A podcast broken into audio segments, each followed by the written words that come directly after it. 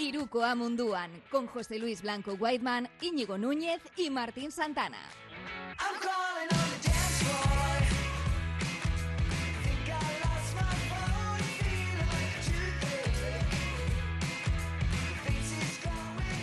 Opa Gabón, buenas noches, bienvenidos a otra entrega, la sexta ya de Iruko Amunduan, este programa dedicado a, lo que sucede más allá de nuestras fronteras, un poquito la secuela Iruko a Vizcaya, que ha tenido lugar hoy al mediodía, también bajo esta casa Radio Popular, Río Ratia, soy Martín Santana. Hoy no tenemos invitados, pero sí que me acompañan los, bueno, pues los mismos dos cracks de siempre. Aquí a mi, a mi derecha, Diego Núñez, muy buenas. ¿Qué tal? ¿Cómo estamos? Buenas noches a los dos y aquí pues con ganas de volver a hablar de lo que más nos gusta, otro martes más. Martes y en medio, pero debajo también, un poco para mediar entre los dos lados del Atlántico, José Luis Blanco, Whiteman, ¿qué tal? ¿Qué tal? Gabón, buenas noches. Eh, mola la camiseta de Ñigo, ¿eh? Mola, mola mucho sí, la sí. Yo creo que un poquito ya le, le, provocaste tú, eh, creo que fue el otro día, sacándote un libro que tiraba hacia esa parte más soviética, más, soviética. Europa y, y, el rojo. Yo también vengo de rojo, ¿eh? Yo vengo con un polo de la Federación, pero, pero bueno, sí, sí, mola, mola. Bueno, chula, parece, ¿eh? Parece naranja más que. Ya me estoy dando cuenta, yo no, creo no. que es la luz, ¿eh? pero es el rojo clásico. Íñigo lo conoce porque tendrá el mismo. Sí, sí, sí, sí. Íñigo tendrá el mismo también. De, de, bueno, el que se da a los seleccionadores, que hacemos un poco el paripé por, por Euskadi. efectivamente, efectivamente. Oye chicos, pues eso, hoy no tenemos invitados, pero bueno, tenemos mucho, mucho de qué hablar a un lado y al otro del océano, porque ha sido una semana en la NBA de lo más entretenida y en la Euroliga de Íñigo, incluso con partidos eh, aplazados porque sigue golpeando y duro el COVID, también ha habido mucha historia. Ahora hablaremos, empezaremos hablando primero por NBA, pero ya te digo que tenemos mucho de lo que hablar. Pues sí, además, hoy, hoy tenemos varios partidos que ahora mismo se está disputando el Milan-Berlín, se ha disputado también el Asbel-Mónaco, el duelo entre los dos equipos franceses que se ha sustanciado con victoria muy contundente además de Mónaco. Eh, y bueno, iba ganando Milán a Berlín en el último cuarto. Parece que los de Messina se van a hacer con otro triunfo. Eh, bastante peleado, ¿eh? pero parece que se lo van a poder llevar. Oye, NBA, ayer tuvimos eh, partidos en horario europeo, que esto sé que le gustó a Whiteman, que estuvo viendo a sus sí. Bulls, a pesar de que Memphis está en un estado de forma fantástico y lo de Jay Morant, es que lo hablábamos la semana pasada, pero es que este chico está increíble, ¿eh? Mira, hablaba yo hoy a la tarde con, con, un amigo, compañero, que ayer también, como Whiteman, pudo disfrutar de esa NBA por el día de Martin Luther King en, en buenos horarios. Y, y, me decía, es que, es que no, no trago a estos Grizzlies, son, son unos pandilleros. Eh, y al mismo tiempo me decía, claro, es que, es que Morant es un chulo. Y digo, es que es el nuevo villano de moda en la NBA, un poco. También por su, por su arrogancia en ese sentido. Y yo no había caído en esta comparación, me la ha dicho él, pero me ha cuadrado. Me dice, es el nuevo Iverson un poco. En... Digo, joder, pues ¿quién hubo más molón que Iverson? Ya no hablo de juego, del juego, pero de, de ese, esa chulería un poco en, en, un pequeño. Y la verdad, Whiteman, Jamorant, que, que es espectacular. Sí, encajaría casi mejor en los Bad Boys, ¿no? De, sí, de los Pistons y en Detroit, y además, bueno, por su filosofía y, y tal. Eh, bueno, eh, como sabéis, no me gusta ser políticamente correcto. ¿Para qué, para qué me voy a engañar a, a mí mismo? Si, me gusta, me gusta. Si es que, si es que, no, si es que no puedo. Eh, seguramente ya Morán va a acabar siendo un jugadorazo, porque lo es. Pero tiene cositas que a mí no me gustan absolutamente nada. De, no, no, no sé si de pandillero o de tratar de, de, de reírse de los rivales. Eh, la NBA no deja títere sin cabeza, ¿eh? O sea, como, como, se, como te muevas un poquitín el árbol y no tengas mucha rama alrededor, te van a, despellejar absolutamente. Eh, jugadas espectaculares, físico, lo tiene todo. Pero me gustaría empezar a, a, verle en partidos un poco más, más igualaditos. Lo de Chicago de ayer, hombre, ilusionado por ver, porque estaba muy. estaba bien Chicago. Pero claro, es que ayer fue un mini, un mini bull. O sea, podemos decir que, vamos, que fue una vaquita lo que, lo, lo que tuvo, lo que tuvo enfrente Yamorán. Mm, por eso, las circunstancias, yo creo que también de ese partido también hay que cogerlas con calzador, como el resto, ¿eh? que llevamos un, yo creo que, que son desde que, empezaron las bajas, ¿no? Un, un mes, mes y poco, en el que no acabamos de ver equipos de verdad. No sabes exactamente si, si es mejor poner en cuarentena, y nunca mejor dicho, eh, eh, actuaciones eh, colosales como la de, la de Jamorán o no. Eh, por eso digo que no me acaba de. Y este chico, ya te digo, que, que, va a salir muy bueno, seguro. pero que hay muchas veces que, en mitad de, un arranque de, mm, de estrellato como puede tener este jugador, que, lo, que lo aten en corto y que, y que no le permiten hacer mucho, mucho el gamba, que ya sé que son todo highlights y estas cosas, pero todos han tenido que pasar por su momento en el que algún veteranillo le ha colocado en su sitio, eh, que hay muchos en la liga, que aquí se juegan las habichuelas todos, y a mí lo de Yamorán, mm, eh, a mí por desgracia me ha, me ha, acabado recordando a un chico de Atlanta. Y, y no, no me gusta que vaya por ese, por ese perfil, sí, el, el recauchutado, eh, no, no, me vaya por ese perfil y que traten de bajarlo, que tiene gente a su alrededor, como, como el propio Aquaman, que, ayer fue, estuvo fantástico. ¿Cómo la agarró? ¿A quién era? Sí, sí, de hecho era uno, de los eh. vídeos que, que, quería un poco enseñar porque fue, espectacular. Tuvo una pequeña tangana eh, Bradley con Tony Bradley con, el, con, con. Y bueno, Steven Adams que le agarra y se, y se, lo lleva como si fuese un portero de discoteca. Literalmente dice: Ven aquí, ven aquí tú tranquilito, vente conmigo. Y le coge en brazos, parece un niño. Tony Bradley, un tío que mide casi dos metros, ¿eh? por poner un poquito. mira, ahí vemos cómo se lo lleva. Sí, sí, sí. Es una de las 112, 112 kilos, ¿eh? eh Bradley. Steven Adams, que año tras año, Íñigo, eh, esto lo has leído tú alguna vez, eh, es votado por los compañeros de la NBA como uno de los jugadores más duros, más fuertes de toda la liga. Sí, y yo creo que además, siendo un jugador sin aparentes cualidades ni técnicas ni físicas, más allá de, evidentemente, su, su, hablo de físico a nivel energía, a nivel explosividad, es un jugador que ha mejorado muchísimo a lo largo de los años, ¿no? Creo que se ha convertido en un jugador capaz de, bueno, pues ser susceptible de, jugar colectivamente, de montar un, engranaje alrededor suyo de pequeñitos, de jugadores pequeños que pueden moverse, ha mejorado sus habilidades de pase, eh, su nivel de bloqueo también es muy bueno, esto siempre lo ha sido, ¿no? Porque yo creo que es otra de las cosas por las que decías que es uno de los jugadores más duros. Entonces, bueno, pues es un jugador que ha mejorado sustancialmente, que a mí me gusta y que me parece que para un equipo eh, como Grizzlies, pues le viene súper bien, ¿no? Decían ayer que tiene varias cosas del Memphis, del Zach Randolph, de, de Mac Gasol, de, Tony Allen, del Grit and Grind, ¿no? Que tiene un poquito de eso también este Memphis y que precisamente por ello pues está en esa dinámica tan buena, tan chula, que, hace que verle sea, sea divertido, ¿no? Yo he oído más la comparación de Jay Morant, sobre todo a nivel juego también, eh, con Derrick Rose y sí que me parece que tienen bastantes semejanzas, sobre todo a nivel explosividad física. Eh, me parecen jugadores bastante parecidos. Y bueno, lo que pasa que lo han comentado como una posibilidad de que se repita la historia, ya que Rose fue MVP el año de su explosión.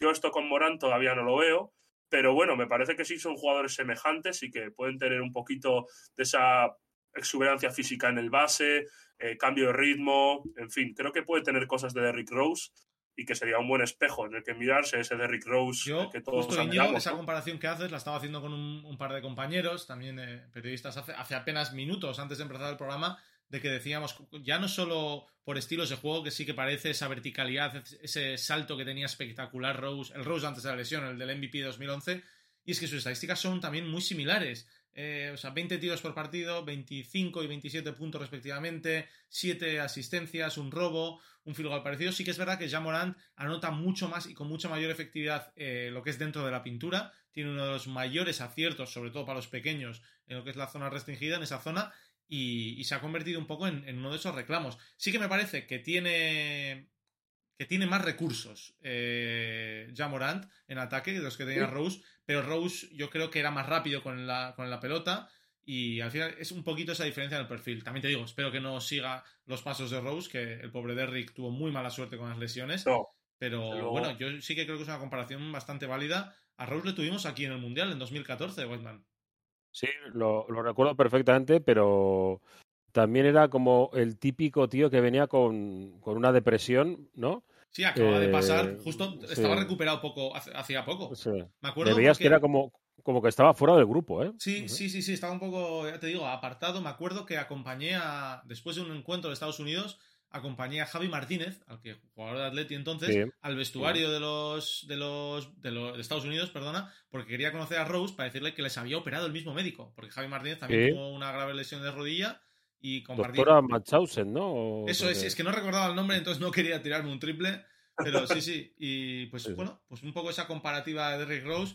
Ayer un Jamoran que nos dejaba algunas canastas de todas formas espectaculares, como ese 360. Yo creo que una de las grandes canastas Mm. que vimos ayer en, entrando en carrera, que también recuerda un poco ese- esos muelles. Aunque yo no sé si. Yo es que esta la he visto muchas veces esa jugada. Íñigo Whiteman, hay una canasta de J.R. Smith, eh, una penetración Mm. también que acaba en bandeja en el aire, que es, me, me recordaba mucho a esta canasta que estamos viendo ahora de Jamorant.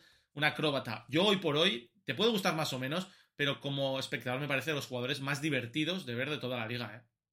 Sí, para ser justos, eh, más allá de, de estas cosas que ha comentado Whiteman en cuanto a actitud, pues yo creo que lo del otro día con el niño, el niño que estaba en Memphis con la camiseta de Golden State es bastante feo y no le hace ningún bien. Sí, correcto. Pero, pero desde luego que siendo justos en cuanto a lo que es deportivamente y lo que supone ahora mismo para la NBA, eh, es quizás el jugador más espectacular para ver, ¿no? El que te sorprende, el que hace cosas distintas, eh, la irrupción también, porque venimos de un momento en el que las superestrellas están muy asentadas y ya llevan unos años, eh, bueno, pues haciendo las cosas con mucha regularidad, pero quizás eh, Morán sea la irrupción más importante y con la que más nos podemos quedar, ¿no? En líneas generales de lo que está sucediendo. Y sí, me parece una sorpresa eh, y una sorpresa muy chula para los aficionados. Yo también convengo que es para mí el jugador más divertido de ver a día de hoy, el que más me apetece ver para que me sorprenda, para que haga algo distinto.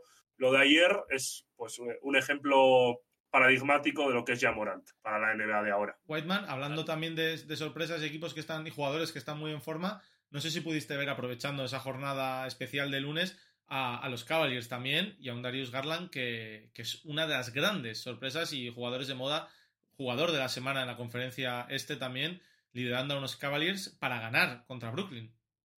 No, no lo vi. Eh, porque me pasé a la NFL. Eh, también tengo, tengo que decirlo directamente, que está, es que hay mucha cosa. Eh, se, se me junta, se me junta todo y no, y, y no, hay que, no hay que tirar de multipantalla ya en estos casos. ¿eh? Sí, sí, Son pero es que encima sí que es el- verdad que esta- las semanas de, de enero, finales de enero, antes de la Super Bowl, que ya te cruzas con Sí. los playoffs de la NFL, empiezan también el calendario de conference en la NCAA, tienes la NBA de Martin, se te acumula todo, ¿eh? es difícil. eh, una pasada. Y claro, bueno, eh, no eran los Cowboys los que juegan, que jugaron el día anterior, No pero estamos fuera. eh, es lo que hay. Nos han dejado fuera. Pero sí, Cleveland está haciendo, yo creo que, que una. Un poco ave fénix, ¿no? Podemos decir que, que, que parece que no. Que, que se habían eh, metido en el, en, el, en el pozo y de repente vuelven a salir. Y, y bueno, pues yo creo que. Han conseguido que sustituir esa labor que- de Ricky con Rondo, sorprendentemente, es. que sí que son un perfil similar, de, muy creativo, muy inteligente, y esos minutos de banquillo, pero que también aportan esa estabilidad. Y Íñigo, tú también como entrenador, yo hay algo que aprecio muchísimo ese equipo y es esa... No voy a decir obsesión, porque al final lo hace con razón de Bickerstaff de jugar con esos pequeños y grandes, con estos quintetos tan raros para lo que es el baloncesto hoy en día. Eh, para rotativa, para rotativa. Eh, nos, nos dicen aquí, a ver, que hay rumores de que se lo quiere llevar el Vasconia a Núñez. No. Íñigo, Íñigo, este momento hay que pararlo, ¿eh? No, esto es mentira, ¿eh? No, no, no os No. liéis que es mentira. No, es, es- es Ricardo Uriz el que, el que lo han colocado allí. Sí, sí, viene... Es- tampoco está, no puede en el, durar. eh, está en el grande y tú te mantienes en Santurchi, no te vas al Vasconia, de momento. Que acabe la temporada Hombre. por lo menos, ¿eh? Hombre, eso desde luego, eso ya lo sabes. Además, ha fichado Vasconia a Fabián Tellez. Sí, que es el- Ah, sustituirle, que viene de Alemania, si no me equivoco. Sí, viene de Alemania y bueno, estuvo en, en Manfilter como entrenador del el primer equipo de chicas de Liga Femenina y además el año pasado fue el entrenador del Junior del Barça, del Junior masculino que con Michael Caicedo y con todos estos jugadores, también James Nagy, que ahora estamos viéndolo un poquito más, otra irrupción en la Euroliga, pues consiguió ganar el Campeonato de España, el Madrid de Núñez, de Bukcevic, de Klatzbar, de todos estos jugadores que también hemos visto, del hermano de Garuba. Así que no, un excelente entrenador y un, bueno, la verdad que un plus para, para el proyecto de cantera de Basconia y Ricardo Uriz, que va ahí como ayudante del primer equipo. Así Un, que gran, un gran tipo, eh, Richie. sí, Eh, en la radio, cuando, cuando vosotros erais, eh, erais cadetes y, y yo seguía en la radio, eh, yo le, le- le llamaba Pumuki eh, a Ricardo Uriz cuando estaba con el Bilbao Basket en la LEP. eh, todavía me acuerdo de, de algún partido en León eh, impresionante. Borja, y yo, que estamos ahí en el chat, tenemos un amigo en común al que también llamamos Pumuki, así que lo saludamos desde aquí. Sí, sí. lo saludamos desde aquí. Perdona que te haya interrumpido, Whiteman, pero... No, si esto, ¿sabes que Me está empezando a molar mucho esto de los directos, porque claro, es que en la radio podemos hacer lo de los WhatsApps y tal, pero claro, es un poco lioso cuando estás... Inmediato. Eh, tenerlo aquí es, es perfecto. ¿eh? Está guapo, está muy guapo esto, sí, sí, sí. Muy guapo. Eh, por lo menos ahí. yo eché falta ayer que eran los, premios, estos premios ESLAN de, a la comunidad hispana y española en general de, creadores de Twitch. Eché en falta una mención a Iruko a Munduan, debo decir. Eh, era de la temporada pasada. tiempo. Para, la segunda edición yo creo que estaremos ahí. Sí, sí, seguro. Seguro que estaremos, estaremos viéndolo. un poquito, porque además, por una vez que puedo hablar bien de los míos, Whiteman, que los Lakers no, No, no. Eh, a ver, yo, tengo que decir que he visto de estos resúmenes de 15 minutos, que tampoco eh, no he visto el partido entero. Me das miedo ya. ¿eh? sí, Escucha, suficiente, suficiente. Sí, que no lo, no lo pasaron bien, no lo pasaron bien los Lakers Y, y, que luego el, el, mate de la temporada, igual lo tienes preparado también. Venga, el vamos mate a verlo. Eh, sí, metió tres canastas, hombre. No, metió cuatro. cuatro, vale, venga. Es dos canastas que no sé ni cuáles son, pero metió este mate, que también es importante anímicamente y sobre todo unos más uno en los instantes finales para un poco ya terminar de sellar ese triunfo ante Utah. Por cierto, los Lakers que llevaban más de un mes sin ganar contra un equipo que estuviese por encima del 50% de victorias. Así de mal habla un poco esa estadística del equipo angelino que tengo, tengo un par de, de dudas que me, que me parecen horribles y es que cuando vuelva Davis vamos a dejar de ver un poco la versión de LeBron que está haciendo tan buena de repartidor desde el poste alto. Y, creo que los Lakers van a perder más que ganar. Sí que es verdad que Davis es un jugador espectacular, pero es que LeBron está. Pero que este tío no puede tener 39 años, que no puede ser. Y, y, a mí lo que me ha gustado, otra vez tomando responsabilidades, eh, eh, pedir perdón a los fans. Eso me parece increíble, ¿sabes? Es decir, eh, lo siento mucho, no estamos jugando bien, pero lo que hay que hacer es revertirlo con trabajo. Y ya está. Eh, no, hace falta, no se te caen las vestiduras por decir que estás pasando un mal momento, ¿eh? Que muchas veces en deporte profesional parece como que no, no, es culpa del otro o, o, del empedrado, ¿no? Estamos jugando mal. es un líder de opinión, porque es una, en el sentido de que es un ejemplo también muchas veces en su discurso, porque es un jugador que ya desde la experiencia, desde llevar tantos años siendo una superestrella, desde no bajar el listón, desde, desde bueno, pues estar todo el rato hablando de trabajo, hablando de que él ha seguido mejorando. Eh, mira, a mí me llama la atención también que Derrick Williams, jugador, es jugador de Valencia Basket y también número altísimo de draft, ahora no recuerdo qué número fue, pero bueno. Segundo pick de Minnesota, decía que solo había dos, dos personas que él había conocido que dominaban el baloncesto y uno era Selko Bradovich y otro era LeBron James. Decía LeBron James que, que, bueno, y esto lo comentaba también Iman Shumpert en alguna entrevista, que LeBron James salía a la pista sabiendo que el, el, par, el par al que él iba a defender metía desde la esquina izquierda de triples un porcentaje infinitamente menor a los que metía desde cabecera y cosas así. O sea, al final es un ejemplo en trabajo, es un ejemplo en seguir siempre al pie del cañón y creo que está facultado para decir, oye, para reconocerlo ya, reconocer, no estamos bien, vamos a tratar de mejorar y seguramente desde ese discurso, pues eh, tanto sus compañeros como la afición, como todo el mundo, esté detrás de ellos de, otra manera, ¿no? Oye, Martín, se ha hablado de, que, puede salir Vogel. Eh, bueno, yo creo que es algo que, que se ha hablado a lo largo de este mes en esta mala racha los Lakers pero sí que es verdad que no hay mucho mejor de lo que elegir. Ahora, además, ya que entras en la segunda mitad de la temporada, yo creo que es tarde para hacer un cambio. Eh, Vogel, un entrenador con una tendencia y un libreto claramente defensivo, siempre en los últimos años, eh, de, ese, de esos Lakers campeones de la burbuja de hace año y medio, le quitaron todas las buenas piezas defensivas. Ahí es donde Vogel se perdió un poco, le dejaron con un equipo que en defensa no, no, son grandes especialistas y por tanto le cuesta mucho más armar un sistema alrededor de ellos. Ayer realmente los que... Falta energía. Los que, sí, los que falta el partido son los suplentes. Es Stanley Johnson, al que le han firmado un contrato hasta final de temporada, el rookie Austin Reeves, eh, Malik Monk, que está siendo pues prácticamente el segundo mejor jugador de los Lakers, ¿quién iba a decir? Y, y, Taylor Horton Tucker. Yo creo que son los cuatro que junto a LeBron tuvieron el, único más menos positivo del partido, porque el resto de titulares no lo consiguieron. Y la verdad que vimos unos Lakers que no fueron buenos, como dice Wildman, la verdad que no está para tirar cohetes, pero se llevaron un triunfo que puede ser balsámico un poco para ir recuperando sensaciones Ahora queda apenas un mes de competición antes de, ese parón del All-Star, que será en Cleveland. Y LeBron, por cierto, que se está disputando por un puñado de votos, no son muchos, con, con Stephen Curry, ser el máximo, el que más votos reciba de la conferencia oeste para ver quién es el capitán un poco de ese equipo. Y estaba repasando la, la, la clasificación y, bueno, pues que ves que, que tanto los Lakers como, como Clippers son, son séptimos y octavos. Ya sé que, que queda mucho, mucho partido por, de, por delante, bueno, mucho partido. Eh, estamos prácticamente en el Ecuador, ¿no? Estamos clara, eh, claramente en el Ecuador ahora mismo. Hay equipos con 42, 43 partidos de los 82 que se juegan, Sí. algunos con más, algunos con menos. Phoenix, por ejemplo, está en 43. Eh, de los Clippers, por cierto, que esta semana, o sea, después del último, de la última entrega que hicimos de Iruko a Munduan, se anunció que Paul George podría, Paul George podría perderse lo que resta de temporada. Esto se suma Sí. que Kawhi Leonard ya sonaba que se lo perdía y ahora igual ni siquiera quiere arriesgar. Y la verdad que los Clippers puede ser un año de ni siquiera playoff. Es que eso, a eso iba, Íñigo, que, que vemos Sí. que dos equipos, yo creo que los Lakers van a entrar, pero eh, Clippers Lakers hace mm, año y medio eran los grandes favoritos, los dos para ganar no la conferencia, sino ganar la liga. Sí, y por H o por B eh, se han ido cayendo, ¿no? Y, y fíjate que viene el proyecto de, de los Clippers, incluso, bueno, el año que gana en la burbuja el, el anillo Lakers, todos conveníamos en que la final del oeste iba a ser Lakers-Clippers. Y ese año, pues Denver se, se agiganta en esa serie contra los Clippers, remontando y haciéndolo súper bien. Es un poco extraño, ¿no? No termina de salir adelante y de consolidarse, a ver, sí consolidarse, por supuesto, en la élite, pero de llevar a cabo materialmente pasos adelante el proyecto de Clippers, ¿no? Me da la sensación de que llevan un poquito estancados bastante tiempo, aún y con esa reconstrucción posterior a los Clippers de, de Doc Rivers con Chris Paul, Blake Griffin, etcétera, y la vuelta ahora de Paul George, Kawhi Leonard, etcétera.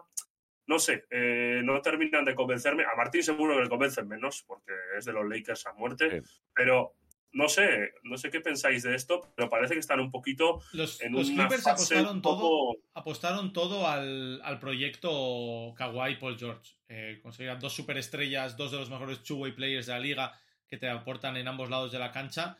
Y el problema es que nunca ha terminado de cuajar. O sea, parecía que sí, pero faltaban cositas. Eh, hubo un par de años que tenías a Rondo, a Markieff, etcétera, pero bueno, no, no terminaban de. Beverly, Sí, Beverly, Beverly, también.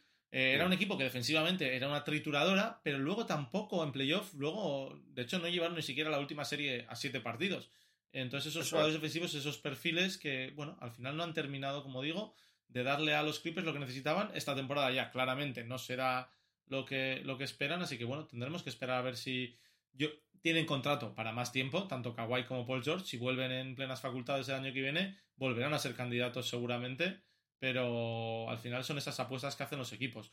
Eh, chicos, antes de pasar rápidamente a la liga, yo quería comentar una cosa más, porque creo que es un perfil que, Iñi, no sé si tú lo has visto, pero te puede gustar a ti, porque vi el otro día a Filadelfia, un buen rato, eh, contra, contra Boston, y hay un jugador que no llama la atención, que no está nunca bajo los focos, pero que me parece uno de los perfiles más espectaculares que hay en la liga, que es Matisse Zidbull, que, que, que es blogger, por cierto, uno de los mejores australiano. defensores de la NBA y veía algunos números que voy a enseñar aquí ahora que se ven un poquito mal, ya lo siento porque se me ha la pantalla ido. Son cinco de las estrellas que ha defendido Matisse Thybulle durante este año. Eh, Jason Tatum, 5 de 15 en tiros defendido por Thybulle. Curry 5 de 20, Durant 8 de 17, el mejor porcentaje de todos estos. Lavin 3 de 12 y James Harden 1 de 9. Eh, bueno, pues un jugador claramente al que los equipos ponen a defender a las estrellas y que, y que tiene gran efecto para Filadelfia. Martín, yo creo que es- estos son los jugadores que, que consolidan un equipo, ¿no? En el sentido de, bueno, pues por ejemplo, si, si Lakers pudiese contar con un jugador del estilo Matisse Thybulle, bueno, como en su día utilizó en ese rol, que no lo estoy comparando porque no se parecen mucho, pero de Alex Caruso Sí. u otros jugadores, pues creo que son súper válidos y súper importantes para un equipo, ¿no? Al final se requiere mucha energía. eh, normalmente las superestrellas siempre están en una edad eh, muy consolidada y que ya, bueno, van cogiendo años, están asentados en la liga y estos proyectos ganadores que quieren ganar ya, pues precisan, además de estas superestrellas, por supuesto, de gente de fondo de banquillo, de gente de rol, que sean capaces de, de- de, bueno, de aportar energía al equipo y de darle quizás lo que la superestrella no le puede dar, sobre todo en el ámbito defensivo. Batiste Bull es además un jugador que se ha adaptado perfectamente a Basket FIBA, lo vimos en las Olimpiadas con Sí. Australia, que es otra selección estupenda para ver también eh, para el espectador. Con muchísimo futuro, Y, bueno, además, pues- yo creo, ese grupo de jugadores. Sí, sí, sí, Sí. desde luego que estoy totalmente de acuerdo porque me gusta mucho este jugador y bueno, los números son claramente representativos de lo que hace. Si es capaz de reducir el impacto de estas superestrellas de esa manera, eh, no hay más que decir que aportar ese argumento numérico. Un par de cosas de, de NBA antes de ir con, con la, con la Euroliga. Está, has hablado precisamente, Martín, de, de, de, de Filadelfia, ¿no? Y se, se está comentando la posible salida de Simmons, que se ha declarado otra vez prácticamente en rebeldía, ¿no? Y su salida a Atlanta. Sí, era uno de los Eh, equipos que había estado haciendo movimientos. Cam Reddish, que era un jugador con bastante futuro y, y promesa en, en Atlanta, ha salido rumbo a, a los Knicks y al principio no se entendía muy bien por qué era. También han movido alguna pieza más y todo parece apuntar a que es porque están haciendo hueco para Ben Simmons, que yo no termino de verlo encajar en, en ese sistema de Macmillan, la verdad. Pero bueno, eh, parece que los Hawks sí que quieren hacerse con él. Los Sixers también parece que cada día piden más por Simmons, cada día que pasa, en vez de menos, porque su valor se va desplomando.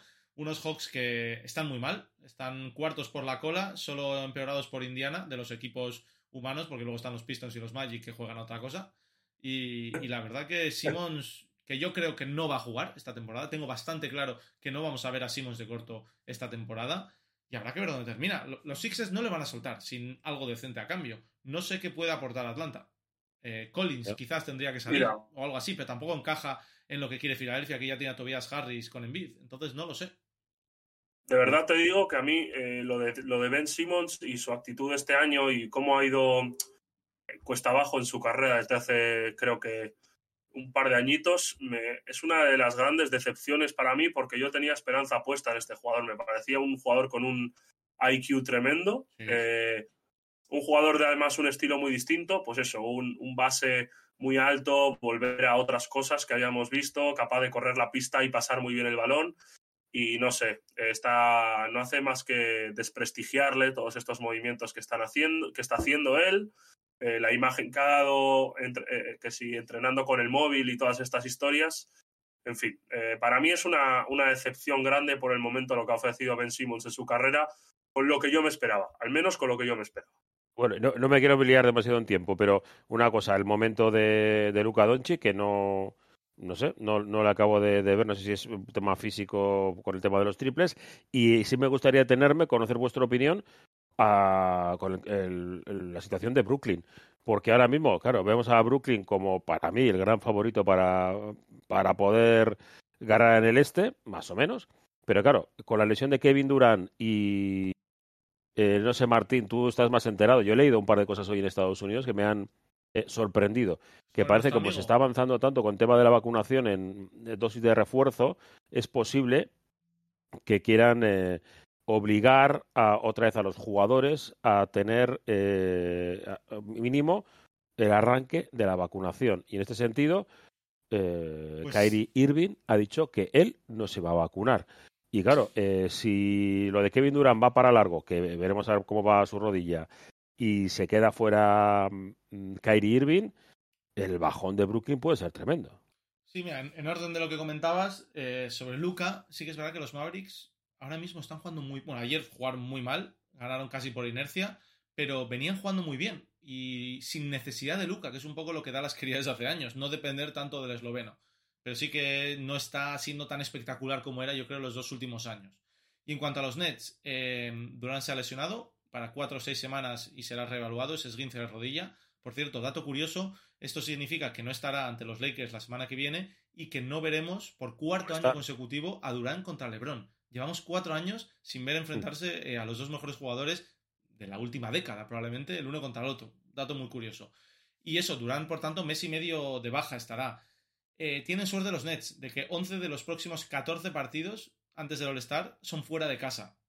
Mira lo que tiene el calendario. ¿eh? Eso significa que Kyrie Irving podrá jugar en la gran mayoría de los encuentros que tiene Brooklyn en esta etapa antes del parón del All-Star.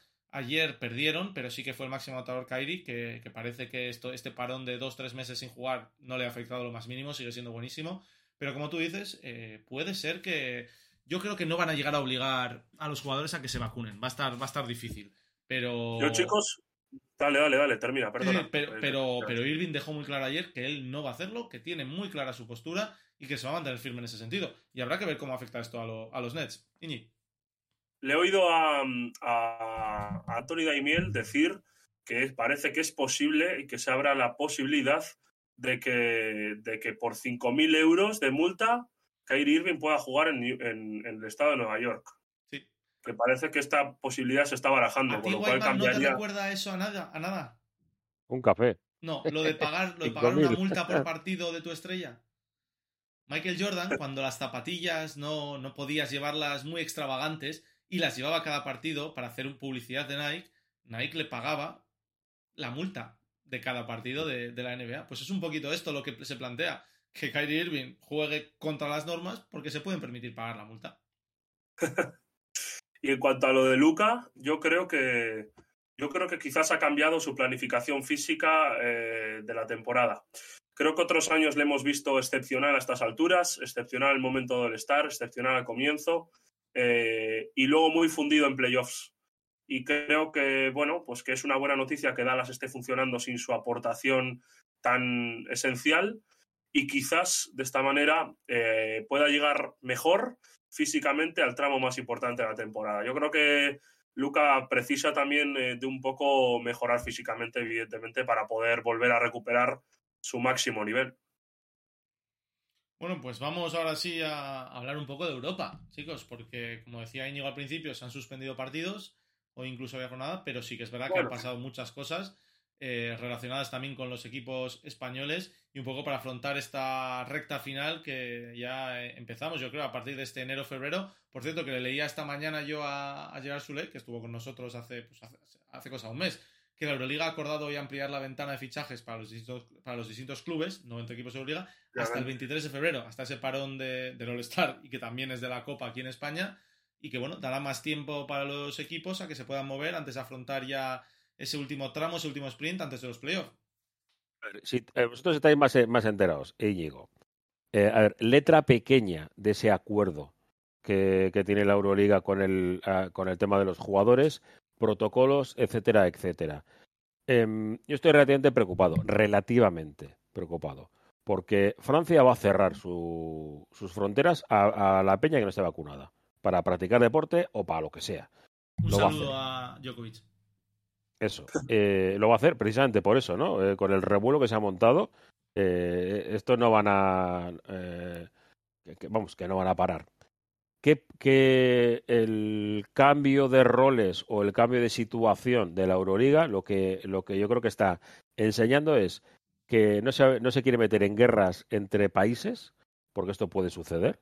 Que tú para jugar en Serbia eh, no tengas que hacerte nada, y en cambio para jugar en Francia eh, solo puedan viajar los que estén eh, vacunados. Creo que el protocolo, eh, no me ha dado tiempo a leerlo en comple por completo, pero creo, creo que, el protocolo eh, lo, que, lo que indica es que eh, tu jugador que no está vacunado y no puede viajar a tu país, contabiliza como parte del roster.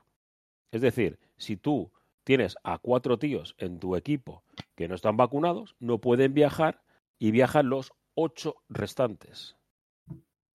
Y esto, evidentemente, cambia, eh, varía mucho la situación de aquí a los partidos que se vayan a disputar. Porque puede hacer que muchos jugadores, que pues por su idea, no, yo no la, ni la comparto ni la entiendo, eh, decidan que no, que no, se, no se vacunan y que, y que no tienen por qué, por qué viajar. Y luego los clubes, cada uno decidirá lo que tiene que hacer pero a mí me parece que esto ah, eh, está pasando un poco con, con calzador hasta que empecemos a, a de repente decir, oye, uf, fíjate, del equipo X no han, bajado, no han viajado seis tíos con, con, con esto y se han tenido que traer a tres, del, a tres del filial para rellenar la convocatoria y para que los partidos se disputen. Porque yo creo que la Euroliga dice, no vamos a hacer como hoy. Hoy teníamos dos partidos, ¿no? Que teníamos un poco ahí en el, en el limbo. Le ha ganado a final, Mónaco a, a Bilbao y le ha ganado Milán a, Milano a, a Berlín. Eh, no sé, esto puede ser un, un, cambio significativo, ¿eh? Pues sí, pues puede afectar. Yo no sé tampoco cuáles son las regulaciones específicas de este protocolo. Ya veo que tú te lo has estudiado un poco más. Eh, pero yo quiero, no... quiero, quiero, leerlas más despacio porque están en, Además, en inglés. Y... Te digo una cosa, sí que es verdad que, que, es importante conocer esta información para poder ofrecerla, pero me aburre soberanamente. O sea, eh, este, eh, estas, este continuo mirar las reglas, eh, ver si el equipo va a poder acudir con todo su roster, me aburre muchísimo por, por estos motivos, ¿eh? O sea, me aburre, me aburre mucho y prefiero pensar un poco más en, bueno, en los partidos que hay, en lo que ha pasado. Hemos conocido también la noticia por cambiar eh, un pelín de tema de, que se cae, de que se va la Final Four a Belgrado, que todo parece que, que se va a cambiar esa sede de, iba a ser en Berlín, iba a ser ya, pero, pero, parece, Íñigo, parece un chiste, un, parece un chiste. Ahora, con todo lo que ha pasado, sí, eh, un, mete, es, metemos la Final Four en Belgrado. Hombre, es una, eh, un, un, poco, una, vamos a hacer un poco de sentido común. Inicial. O sea, sí, claro, es que es, es que es eso. Y luego nos montamos, eh, como ha hecho el, el, el, chiripas este, o como se llame, eh, nos tomamos una cerveza con el, con el público, ¿no? Eh, no sé. yo creo que el, el, el don de, de, del momento hay veces no que, que, que, no que entiendo, eh, eh, no, no, pero tratar de, estructu- no. de estructurar las cosas, hombre, Sí, no. time- ahora de repente. que es muy importante en estas cosas, en estos anuncios, parece que esta vez no lo han tenido, no lo han tenido tan en cuenta. No, no, no, no. No ha sido. ah, La verdad que el timing, el timing del movimiento no ha sido el más preciso de todos, no. Desde luego que si la situación fuese normal, eh, que la Final Four fuese en Belgrado, ha sido hace poco también, no recuerdo en qué año, no, creo que en el Madrid ganó allí, su última Euroliga, eh, pero bueno, sería una ciudad estupenda, ¿no? Para albergar una Final Four, probablemente la, la ciudad con más antecedentes históricos y tradición baloncestística que hay en Europa pero sí que es el momento, no es el idóneo, desde luego. Eh, pero bueno, es lo que hay, es la información que hay que ofrecer, que parece que sea que va a cambiar esa sede definitivamente. Que está en Tú negociaciones imagínate. Íñigo, Íñigo, imagínate que juega un equipo francés. No va a jugar Villerban, eh, Mónaco. No, no Mónaco, eh, claro, No. eh, que, que juegue, que juegue en el Belgrado. Es que yo ahora mismo estaría un poco así. Eh, inglés no hay. bueno, London Towers todavía están, necesitan un poco más de tiempo para, para meterse entre ellos. Pero no sé. Eh, ya, ya, veremos. Bueno, lo, lo, más importante, la competición, que si no os llevo por, por caminos insospechados. Que la competición es la competición y que mm, la semana pasada creo que dejé bautizado un chico del Barça. Sí, sí, sí. Ah, Le invocaste, le invocaste sus poderes un poco, ¿eh? le vacunaste a Jokubaitis, porque madre mía, qué partido contra Efes. Eh, bueno, Sí, qué partido en su globalidad, porque Todo, todo, sí. sí. Todos los ingredientes que tuvo ese partido que se disputó en el Palau con la escena de Ataman, que es, bueno, eh, tan rocambolesca como para mí, particularmente visto desde fuera, divertida. Eh, hay que decir que creo que lo expulsan. eh, la primera técnica no está muy justificada en un escenario en el que las protestas estaban siendo agresivas y la tensión del partido y la intensidad era muy grande, pero luego sí que se calienta excesivamente, no se quiere marchar y acaba haciendo esos gestos, pues que, a ver, la gente yo creo que se lo ha tomado muy mal eh, a nivel de, darle mucha importancia. A mí, sinceramente, me parece hasta gracioso. O sea, eh, es- desde luego que al que peor lo deja es a él, ¿no? Que se ponga a hacer estos gestos así en este momento. Yo creo que la afición del Barça, pues bueno, pues muy bien, ganaste la Euroliga, pero ahora mismo la imagen que estás ofreciendo no es muy no es muy coherente ni consistente en nada, ¿no? Así que fue divertido. Y luego por parte de Jokubaitis, pues excelente. Y es el que decide el partido al final. Eh, el partido estaba muy tenso, muy igualado.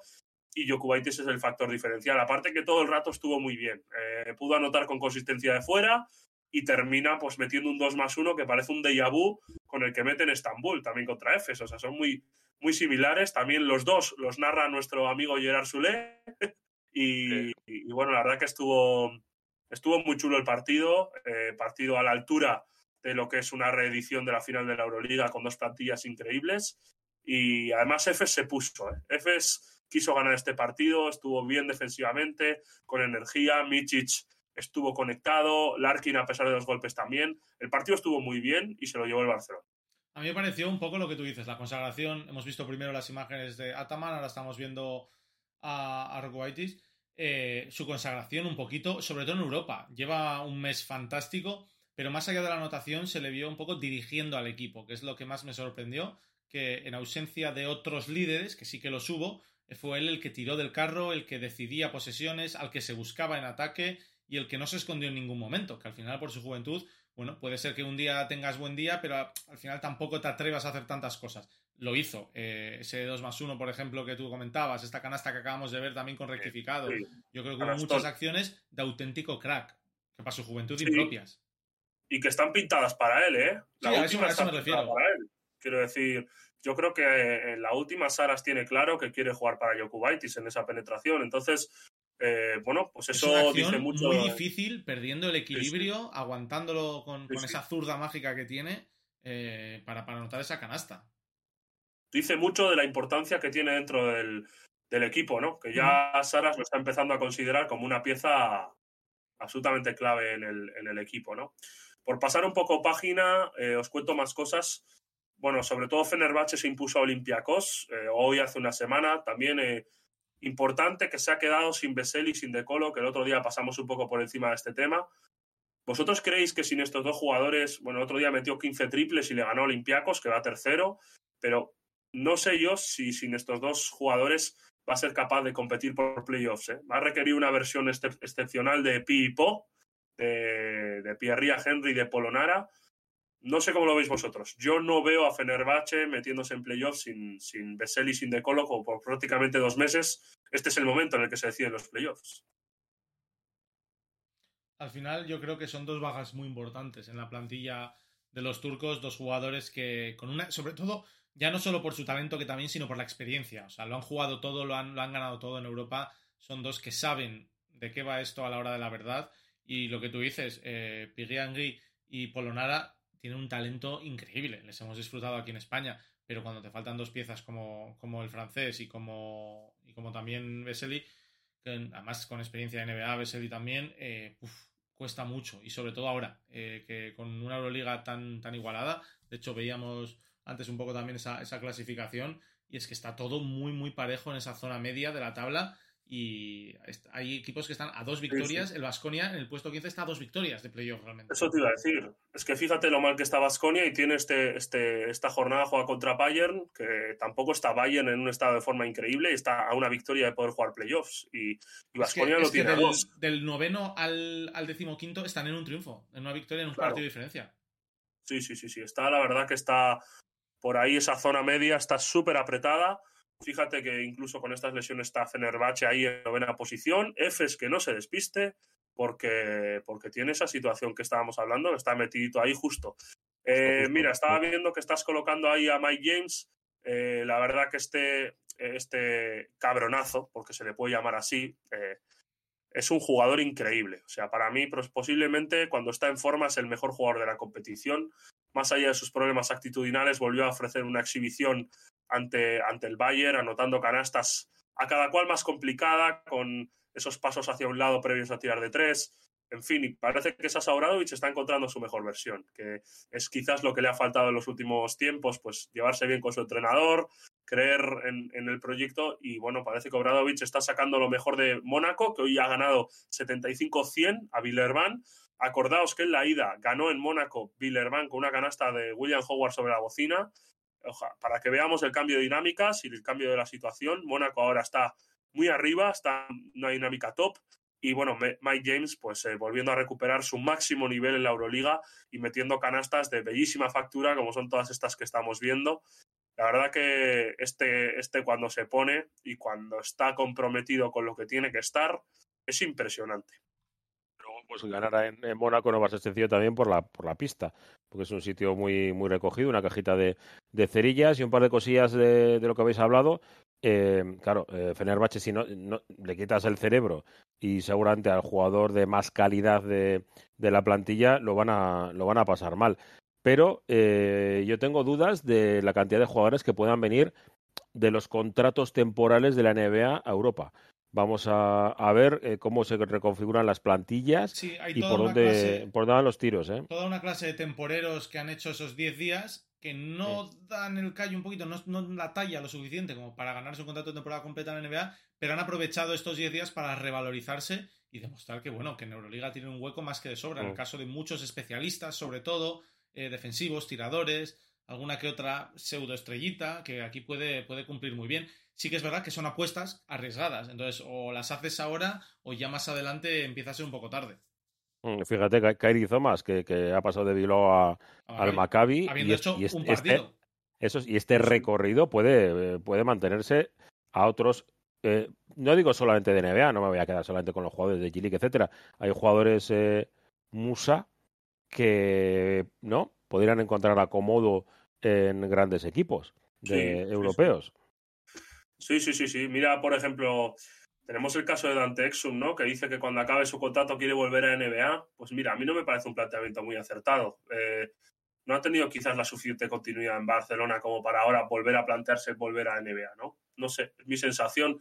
Hemos vuelto, hemos visto de vuelta a jugadores como Gaby Deck, que ahora van a ser trascendentales. Se rumorea tema Bildoza con Basconia de nuevo, eh, en este capítulo de rumores. Basconia que debe estar buscando un 5.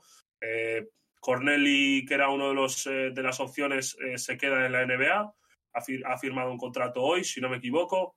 Eh, Ismail Baco tiene una cláusula que cada vez asciende más conforme va pasando la temporada, que sigue buscando por ahí Vasconia maneras de, reforzarse. Yo también coincido que va a haber eh, jugadores que vengan de vuelta, porque lógicamente el espacio en los rosters se va, se va, se va a reducir. Ya decía Popovich que era complicado hasta saberse el nombre de todos los jugadores. Sí, yo que creo que el roster, ¿no? ¿no? sé qué jugador era el que lo decía que llegabas a entrenar y no conocías a la mitad de tus compañeros. eh, estas últimas sí, sí, semanas, sí. el inicio de 2022 fue realmente caótico en los vestuarios NBA. Por cierto, Íñigo, que hablabas de un Vasconia que perdió, eh, lo hizo en el Palacio, en ese derby español de la Euroliga, lo hizo ante el Real Madrid con un protagonista que hacía no mucho, pero bueno, hacía un tiempo pedido que no veíamos y que se ha demostrado que sigue siendo muy efectivo y muy trascendental sí. cuando quiere. Sí, fíjate, no estuvo Tavares en el partido, eh, tampoco estuvo Rudy, ambos positivos en COVID. Y bueno, volvía eh, Trey Tompkins a la rotación del equipo de Pablo Lasso. Eh, pero bueno, hablamos concretamente, Trey Tompkins que hizo 10 puntos, hay que decirlo, que se le vio falto de forma física, un poquito lento y tal, pero bueno, eh, estuvo bien en líneas generales. El que sí estuvo bien y parece que ha vuelto en un estado de forma excelente es Anthony Randolph, que físicamente está tan bien como cuando se fue. Quizás parece incluso que tiene más hambre. Eh, el otro día cosechó 12 rebotes en creo que fueron 17 minutos de juego, que es una cifra a tener en cuenta, atacando el rebote de ataque, poniendo su físico a disposición del equipo. Eh, bueno, yo creo que la competencia Randolph en el puesto de 4 con Yabusele, que también metió 15 puntos en el primer cuarto, eh, le ha venido bien a la hora de volver a apretarse, a apretarse Sobre todo, un poquito los machos. Le ha venido bien, yo creo, a, a, ambos jugadores porque va a forzar un poco ese pique y esa mejora de ambos y a Lasso porque son dos perfiles además muy distintos que te ofrecen una Total. versatilidad enorme en ambos lados de la cancha. Veíamos esas acciones de, de, de Randolph más físicas por la altura y, y, más técnicas con ese triples de la esquina, esos contraataques, eh, cargando el rebote y un Yabusel, bueno, que ya lo hemos comentado más de una ocasión, el, uno de los grandes culos franceses de España, con aprovechándose de su, de su talento y sobre todo bueno, la gran utilización que hace de su físico. Eh, aquí nosotros tenemos a nuestro Damien Ingles particular, que es, que es un poquito más de lo mismo, pero, pero en Madrid están encantados. Lo dijimos la semana pasada. Uno de los fichajes del año para el Real Madrid va a ser haber renovado al francés tres años más. Es una pasada ese movimiento. Es una pasada ese movimiento, la verdad. Y nada, para ir cerrando, os dejo unos cuantos apuntes más de básquet europeo. Eh, Tenerife y San Pablo Burgos en la Basketball Champions League, los dos van a ir al play-in, han perdido los dos en Turquía. Eh, eh, he visto el final de los dos partidos. Lo del arbitraje en Turquía es como sí, para. Sí, de, de verdad. Partidos, es como para no volver a jugar competición europea en Turquía. Sí. Cada vez el, que el partido. Burgos ¿De ha sido. quién es la competición? ¿De quién es sí, la competición? Sí, es FIBA. Eh, FIBA. Exactamente. A ver, el, el, partido de Burgos más o menos lo han llevado mal. Pues bueno, pues el equipo de Paco Olmos, la verdad que, que, no ha estado muy acertado y han tenido un bajón. El arbitraje ha sido curioso. Pero lo de Tenerife, ha habido un, un par de acciones de. Eh, sí, una penetración de Wilger al final. No, no, no, ahí al aro y le golpean. O sea, eso es, no, no es estar al lado o, o, interrumpir un poco el camino. No, no, no. Que eran hostias, eh, tal cual. Y luego, lo, luego la, el, el, saque de banda en la última acción, cuando el equipo está cuatro abajo, eh, que claro, que Chus se vuelve loco, diciendo, pero vete a verlo, por favor, vete a verlo. No, no, no, ¿dónde está el valor? Chus tenía el valor en la mano eh, al árbitro y dice, no, no, ese no, por ahí no voy a mirar, no le miro a ese, le, doy, le pido el balón a otro. Ha sido tremendo, o sea, una, una, una desvergüenza increíble. Y claro, te vas a tu casa y dices, bueno, pues me voy a gastar una pasta para volver a traer a estos tíos a, bueno, a finales Burgos, pero a Tenerife, que se pega la paliza a padre, otra vez para aquí, para ir a Tenerife, eh, fin de semana, otro partido y, y, demás. Yo entiendo que los dos pasarán jugando en casa el tercer y definitivo partido. Pero yo, Tenerife sí que lo veo, ¿eh? Sí, pero Burgos, mm, tengo dudas, me parece. Darusafaka comentan que va primero en la Liga Turca, ¿eh? Que lo está haciendo muy bien. Y a mí Darusafaka me ha parecido un equipo sólido. Eh, veremos. Burgos pierde a McGee y a Julian Gamble, que parece que van a salir del equipo, lo que supone pues otra reconfiguración de la plantilla importante. Vamos a ver qué fichan. Con el tema del Andrinoco, las posiciones interiores las tendrían cerradas, pero por fuera sí que creo que tienen que incorporar a alguien eh, saliendo McGee, ¿no? Y luego os cuento también Eurocup, eh, ha vuelto a ganar la Peña. Bueno, rápidamente, no habíamos comentado nada de Eurocup. Pero bueno, decir que la Peña va 8-2, líder en el grupo A de la Eurocup, junto con Partizan, que también va 8-2, el equipo es el Obradovic. Andorra lo está haciendo muy bien, a pesar de que en ACB no termina de encontrar el ritmo, lleva 5-3, iba cuarto clasificado, Locomotiv 6-3, eh, y por el otro lado tenemos a Gran Canaria y a Valencia Basket, segundo y tercero 6-3, empatados con la Virtus, 6-3 también, lidera este grupo Puduknost, el equipo que entrena Alexander Sikic, eh, exentrenador de estudiantes, conocido aquí en ACB. Eh, un ex MIP, Jalen Brown, 15 puntos por partido en el Hamburg Towers en la Eurocup, ni más ni menos, con 40% de triples. Eh, importante esto. Y Ulm, eh, entrenado por Jack Alakovic, cuatro victorias, cinco derrotas. Un equipo atractivo de ver, el Ratio Farmund, porque tiene argumentos y juega bastante divertido. Esta primera fase de, de Eurocup es un poco intrascendente porque hay 10 equipos por grupo y pasan los ocho primeros a los playoffs, pero luego todo se decide a un partido. Así que eso sí que va a ser emociones fuertes, octavos de final, cuartos de final, semis y final incluso. Y nada, para esta semana tenemos dos partidos muy importantes, chulos para ver. Jueves a las 8, no, jueves a las 5 de la tarde, Unix Kazan Barça, partidazo, reedición de el partidazo del Palau también. Eh, y el viernes a las 8, a las 6 de la tarde, perdón, CSK, Armani Milano, que son dos conjuntos, las mejores plantillas de, Europa junto con Madrid y Barça y posiblemente Olympiacos. Por cierto, Iñic, que... nos preguntaban ahora que tú hablas de Eurocup, que si el campeón de la Eurocup sigue subiendo a Euroliga. Dos, dos plazas hay. Eh, creo que son el tanto el campeón como el finalista. Sí.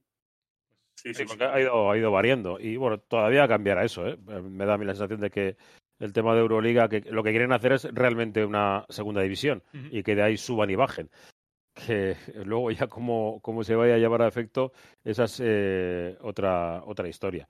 Pero bueno, la, la, Eurocup está muy bien. pues acá ahora tenemos un momento de valle, como, como están ahora con el tema, el tema pandémico, estamos en, momento valle antes de, volver a, subir la, la, cuesta, que será el, tema de las finales. Nos hemos vuelto a ir de tiempo, ¿no? Pues es que nos gusta mucho ponernos a hablar y de hecho voy a darme yo 15 segundos más porque justo mientras eh, hablábamos de Euroliga eh, los Clippers han dicho que el plazo inicial de 3-4 semanas del de baja para Paul George que hablábamos antes se va a alargar un par de semanitas más. Así que esto empieza ya a apuntar a que no vuelve por lo menos hasta después del All-Star, casi hasta marzo.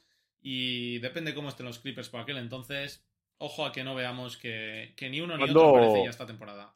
¿Cuándo vamos a saber? ¿Cuándo el, tema de plazo de, de All-Star? De, los titulares y demás. Pues yo creo que ayer fueron votos dobles, por tanto, la última votación creo que se anuncia este fin de semana, la votación de público, y después, en cosa de una semana, se anuncian los votos de entrenadores de que eligen a los suplentes, y yo creo que será finales de enero o la primera de febrero que los dos capitanes, que en un lado será ante Tocumpo, 100%, y en el otro, como decimos, va a ser cuestión de Curry o LeBron, elegirán los dos equipos que competirán en Cleveland el día 20 de febrero. 20 de febrero, vale. Mismo fin de semana, mismo día, de hecho, que la final de Copa, siempre. Vaya, vaya paliza, nos vamos a pegar.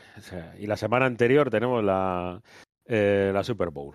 Cierto, siempre, es, que, es que febrero es muy bonito para los amantes. Me parece que mola, que mola mucho el, proceso de selección de cada uno de los capitanes de su equipo. ¿eh? Me parece que. Y desde que lo retransmiten en, directo, bueno, es grabado, pero con las caras y todo y esos piques es, es muy chulo. A mí me gusta mucho, me gusta mucho. Bueno, chicos, estoy, pues. Estoy de acuerdo con Dirsi Cero, ¿eh? Estaría bien el Juventud en Euroliga. sí, sería... sí, sí, un gran equipo. Chicos, pues como decía Whiteman, nos hemos vuelto a ir, pero oye, nos ponemos a hablar de esto, de esto que es bonito. Eh, pues nos, nos, gusta, así que tiramos para allí. La semana que viene volvemos con la que será ya la séptima entrega de este Iruko Amunduan. Íñigo Núñez, Millasker. Millasker, muchísimas gracias. Hasta el martes que viene. Y Whiteman, más de lo mismo, nos escuchamos tú y yo este fin de semana también. Y, eh, sí. y luego Tenemos domingo por la mañana. Tengo que mirar el calendario y, porque ahora mismo me pillas ya un poco a cuadro. Sí, con Íñigo estoy el, el viernes también. También, pues, que, es, que no paramos sí. de vernos. Unos Hablamos con. Aquí... Esto, esto, esto, nosotros sí que somos un, una burbuja, un grupo de convivencia estable, estos que dicen. ¿eh? Eso, y cuidaros, y antes de despedir, que te queda una hora y cuatro minutos, que ya no eres tan joven, Martín. Ah, bueno, pues eh, no, no escucho bien, creo que se entrecorta, no sé de qué me hablas, vamos cortando. Millasker a todos y hasta la semana Cuídate, que viene. Agur. Agur. Agur. Chao, chao.